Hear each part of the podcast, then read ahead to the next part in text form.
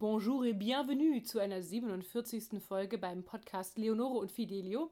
Mein Name ist Eleonore Magier und ich bin selbst Opernsängerin und jetzt sitze ich gerade abends in Paris und es ist immer noch 35 Grad und das noch nach 22 Uhr. Ich hoffe, die Sirenen im Hintergrund beim offenen Fenster werden dich da nicht stören. Denn wir bereiten gerade die Aufführung von Mahlers 8. Symphonie vor, einem Massenspektakel beim Festival in Orange, wo ich auch nur eine von insgesamt fünf Solistinnen bin. Dazu kommen dann noch drei Herren, der Philharmonische Chor München, der Chor des Radio France, die beiden Orchester des Radio France. Du siehst, der Spitzname Sinfonie der Tausend ist nicht unberechtigt. Aber zurück zum Wesentlichen, denn nach den vielen Folgen über die Stimmfächer gibt es heute endlich wieder einen richtigen Opernführer-Podcast für dich.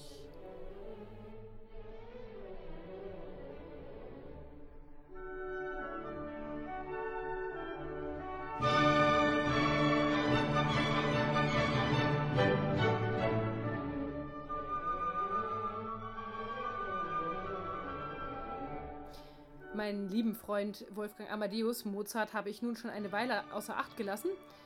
Deswegen ist es dringend Zeit, dir heute seine Hochzeit des Figaro vorzustellen. Le Nozze di Figaro. Mit all ihren Irrungen und Wirrungen. Vielleicht erinnerst du dich ja auch noch an meinen Opernführer über den Barbiere di Sevilla von Rossini, den ich vor einiger Zeit gemacht hatte, worin die Vorgeschichte von dieser Figaro-Hochzeit erzählt wird. Wieder ist das Libretto nach der Geschichte Der tolle Tag von Beaumarchais geschrieben und der Friseur und Diener Figaro als gewitzter Strippenzieher ist die zentrale Figur, diesmal aber zusammen mit seiner Braut Susanna. Mozart schrieb seinen Figaro zusammen mit seinem kongenialen Librettisten Lorenzo da Ponte. Die Uraufführung fand wie bei der Entführung aus dem Zerei im Wiener Burgtheater am 1. Mai 1786 statt. Irgendwie ist es doch schon fast ein Wink mit dem Zaunfall am Tag der Arbeit. Denn in dieser Oper sind vor allem die einfachen Leute die Helden, nicht der Adel. Und obwohl sie Befehlsempfänger sind, können sie dennoch einiges ausrichten, um ihre Ziele zu erreichen. Obwohl Mozarts Figaro sich heute beharrlich in den Top 20 der Opern hält, hat es ganz schön gedauert, bis die Oper ihren Siegeszug antrat. Gerade im deutschsprachigen Raum musste man dann doch erstmal einige deutsche Übersetzungen anfertigen, um sie zu verbreiten. Aber in Prag zog sich damit der junge Mozart schon den nächsten Job an Land. Als Komponist hat er nämlich dann als nächstes dort seine Oper Don Giovanni uraufführen lassen. Aber zurück zum Anfang. Erstmal zum Vorstellen, denn hier bei dieser Oper gibt es auch wieder eine Menge Figuren, die wichtigsten Hauptpersonen. Du kennst den Friseur Figaro und seine Braut Susanna. Dann deren Chefs, der Graf und die Gräfin Almaviva. Des Weiteren der angestellte Musiklehrer Basilio, der Dr. Bartolo die Haushälterin Marcellina, der Page Cherubino und noch der Gärtner Antonio mit seiner süßen Tochter Barbarina, ebenso wie der Notar Don Curzio, aber der tritt nur ganz kurz auf. Wir sind im ersten Akt und Susanna und Figaro sitzen über ihrem IKEA-Katalog, um die Einrichtung für ihre erste gemeinsame Bude nach der Hochzeit zu planen. Da es damals noch keine virtuellen Küchenplaner gab, misst Figaro von Hand aus und dabei kommt es zu einem Gespräch über ihren Boss, den Grafen Almaviva. Cinque.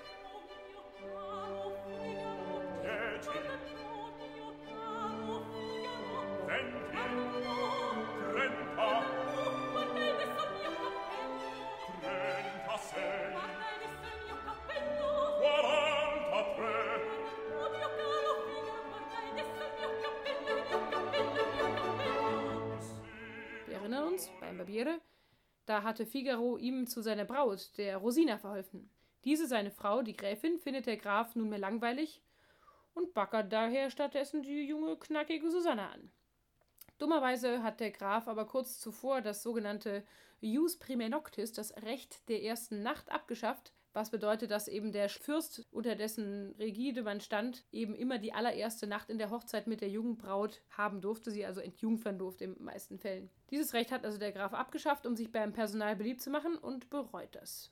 Figaro ist natürlich stinksauer und sinnt auf eine List, den Graf auflaufen zu lassen. Vorher muss er aber auch noch zwei andere anstrengende Menschen managen, die Haushälterin Marceline, die Figaro irgendwie auch ganz lecker findet, obwohl sie sicher 20 Jahre älter ist als er, und der Figaro auch versprochen hatte, sie zu heiraten, sollte er geliehenes Geld nicht zurückzahlen. Das ist jetzt der Fall. Und dazu kommt noch der Dr. Bartolo, wir erinnern uns auch aus dem Barbiere, der endliche Rache für das üble Spiel von damals. Susanna findet das ganze Heckmeck übrigens gar nicht witzig, denn sie hat schon den Wedding Planner bestellt und ihr Brautkleid im Sonderangebot bei Zalando bestellt und sieht überhaupt nicht ein, vor einer Marceline zurückzuweichen, denn sie ist definitiv knackigere Braut. So, jetzt kommt der nächste Handelnde ins Spiel, der Page Cherubino, der eigentlich keine zentrale Figur ist, aber dennoch alles immer durcheinander wirbelt, wenn er auftaucht.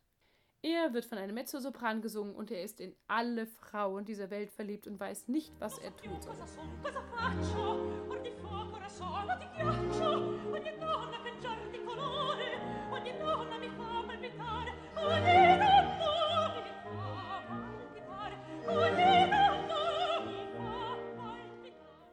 Er hat sich dummerweise beim Knutschen mit der jungen Gärtnerstochter Barbarina erwischen lassen und soll nun in hohem Bogen rausfliegen, aber er hofft, dass Susanna was für ihn rausschlagen kann.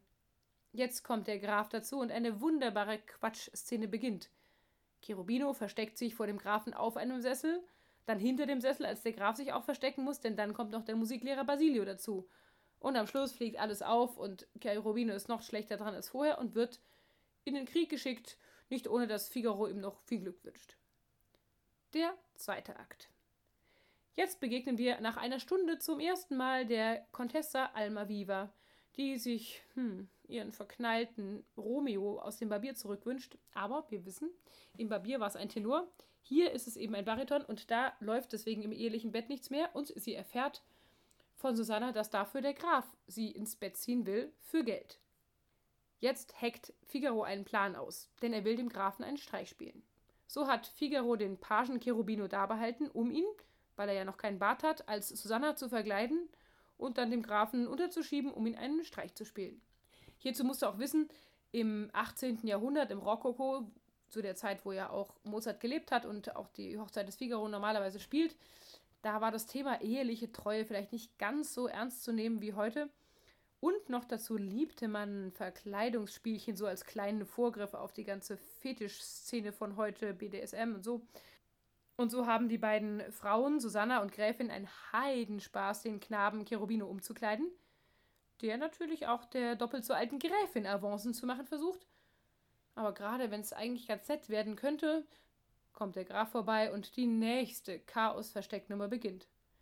Cherubino kommt ins Kabinett, Susanna versteckt sich hinter der Tür – denn obwohl der Graf selber Weiberheld ist, hat er keinen Bock drauf, den gehörnten Ehemann zu spielen. Da die Gräfin den Schlüssel versteckt hat, geht der Graf nun eine Axt holen, um die Tür zu öffnen. Und in diesen zwei Minuten hat Mozart ein geniales kleines Duettchen geschrieben, wie es eigentlich ein Actionfilm heute nicht besser könnte, in dem Susanna Cherubino durchs Fenster ins Freie verhilft, wobei er allerdings in die Blumenbeete des Gärtners Antonio fällt, aber dazu später mehr.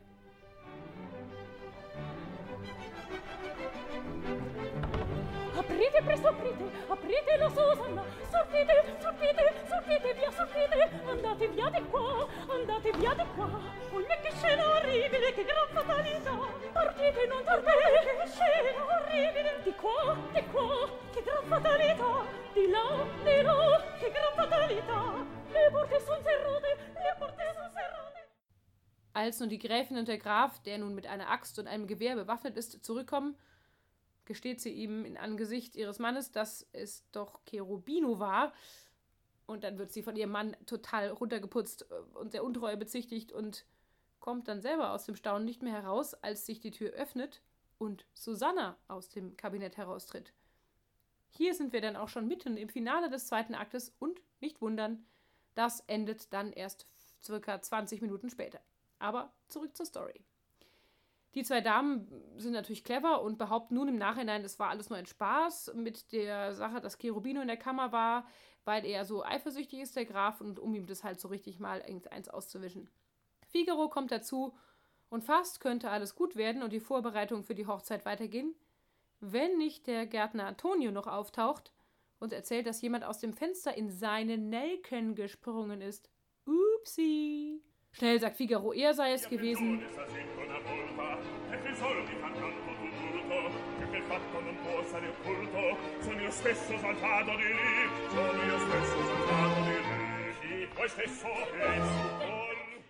Aber als Antonio boshaft Papiere zückt, die dem Fensterspringer Akrobaten aus der Tasche gefallen sind, um zu beweisen, dass Figaro sicher keine Ahnung hat, was es ist, fällt der Gräfin genau in dem richtigen Moment ein, dass es ja das Offizierspatent von Cherubino noch sein muss und dass diesem auch noch ein Siegel fehlt, was der Graf noch nachholen muss. Und so kann Figaro sich weiterhin erfolgreich als Fensterspringer ausgeben und Antonio wird fortgeschickt. Soweit so gut. Aber bei Mozart muss es immer noch ein tolles Schlussfinale vor der Pause geben.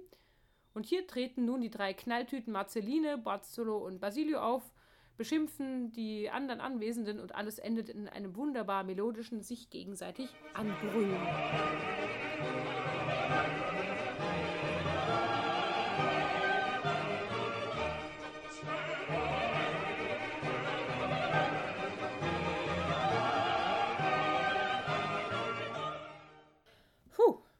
Kommen wir zum dritten Akt. Der Graf ist verwirrt ob der ganzen Geschichte davor und weiß nicht, ob er es nochmal wagen kann, Susanna anzubaggern, aber diesmal macht Susanna sogar den ersten Schritt im Auftrag ihrer Herrin, denn sie will sich dann dem Graf verkleidet bei einem Blind Date als Susanna ausgeben. Und Susanna tut so, als ob sie den Grafen in seinen Liebesverben erhört, um Figaro die Kohle zu verschaffen, damit er die Haushälterin Marceline auszahlen kann. Dummerweise kriegt der Graf dieses Gespräch mit halbem Ohr mit und schöpft Verdacht und das dauert dann mindestens sieben Bariton-Arien-Minuten.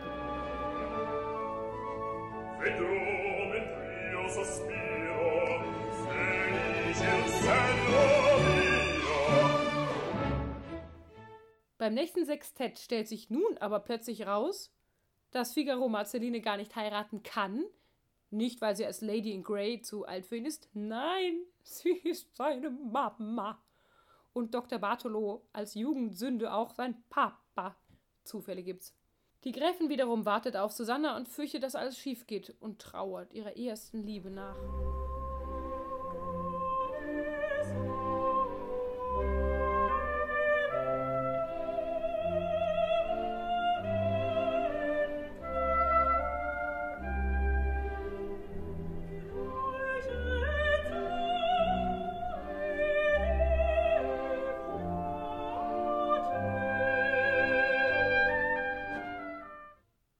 Kommt Susanna zurück und berichtet vom Erfolg und zusammen hacken die Frauen einen Schlachtplan aus, der auch mit einer Hutnadel besiegelt wird, aber bei Mozart natürlich von süßem Zuckerguss übergossen wird und auch so klingt.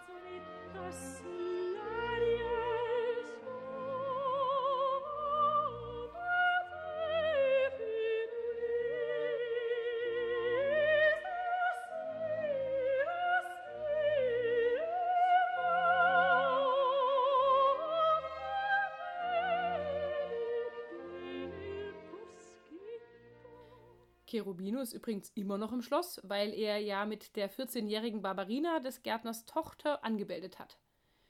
Sie verkleidet ihn wieder mal als Mädchen, aber Papa Antonio und der Graf erwischen Cherubino und wollen ihn nun endgültig massakrieren. Als aber Barbarina nun allen erzählt, dass der Graf auch schon sie als Minderjährige begrabt, ich sag nur Hashtag MeToo, wird schnell zum Hochzeitstanz übergegangen wobei Susanna dem Graf den Brief übergibt, der sich dann auch schon gleich unter die Dusche wirft, um für den Abend präsentabel zu werden. Vierter Akt. Barbarina, das Dummerchen, hat beim Knutschen mit Cherubino die Nadel verloren und singt darüber eine wunderschöne, ganz kurze Arie.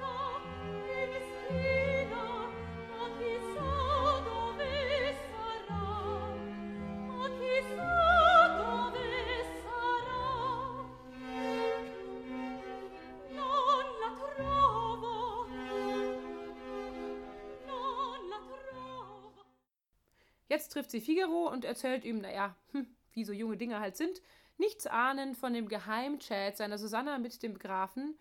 Und daraufhin wird Figaro hölleneifersüchtig und zieht alle mit ins Boot. Mama Marcellina, die aber zur treuen Susanna hält, und Papa Bartolo, der natürlich zu Figaro hält. Alle legen sich im Garten auf die Lauer und Figaro warnt alle Männer davor, sich an der Nase herumführen zu lassen. Aprite un po' quegli occhi uomini incauti e sciocchi guardate queste femmine guardate cosa son guardate cosa son? Guardate, guardate, cosa son? Dass sich dann übrigens alle im Garten ständig treffen, ich glaube, der Graf muss definitiv ein ziemlich anständiges Grundstück von mehreren Hektar in einer spanischen Provinz haben, mit einer Menge Buschwerk, diversen Pavillons für traute Zweisamkeit. Das gäbe es wohl heute kaum mehr in unseren verdichteten Städten oder es ließe sich definitiv im Sommer nicht mehr bewässern. Susanna kommt mit der Gräfin des Abends, die sich dann aber offiziell mit Migräne ins Bett verabschiedet, in echt aber hinterm Busch in Susannas Klamotte und Hochzeitsschleier springt.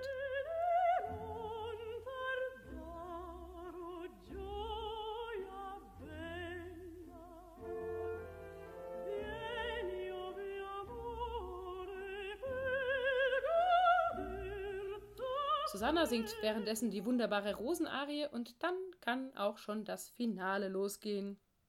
Cherubino taucht auf, will zwar eigentlich zu Barbarina, aber Susanna, die ja die verkleidete Gräfin ist, vernaschen kann man ja auch als Cherubino immer mal so zwischendurch mit so jugendlichem Testosteronstau. Figaro und der Graf kommen dazu. Der Graf will Cherubino eine knallen, weil er eben Susanna anbaggert, trifft dabei aber den versteckten Figaro und baggert dann ausführlich die Gräfin alias Susanne an, bis Figaro im Hintergrund poltert und die Gräfin ins Dunkle flieht und der Graf sie sucht. Jetzt erscheint Susanna, verkleidet als Gräfin, und weil sie doch nicht ganz so geschickt darin ist, sich zu verstellen und ihrer Herrin genau zu ähneln, schnackelt Figaro ganz schön schnell, dass das definitiv seine Susanne ist. Denn dadurch fällt ihm natürlich ein ganzer Geröllhaufen vom Herzen, weil er weiß, dass Susanna ihm treu ist und macht sich nun umgekehrt einen Spaß draus, indem er so tut, als wäre er ja schon seit 20 Jahren mindestens scharf auf die Gräfin. Susanna flippt daraufhin völlig aus in Eifersucht, aber natürlich müssen sich die beiden dann mozärtlich versöhnen. Der Graf, der das nun beobachtet, kriegt die Motten und will gleich das Schafott für Figaro und seine ungetreue Frau, bis die Gräfin selbst aus dem Pavillon kommt und alles aufklärt und eigentlich auch die Schnauze voll von der ganzen Sache hat. Der Graf ist der Depp vom Dienst, entschuldigt sich und so singen alle, dass dieser Tag der Verrücktheit endlich vorbei ist. Und gehen ins Bett.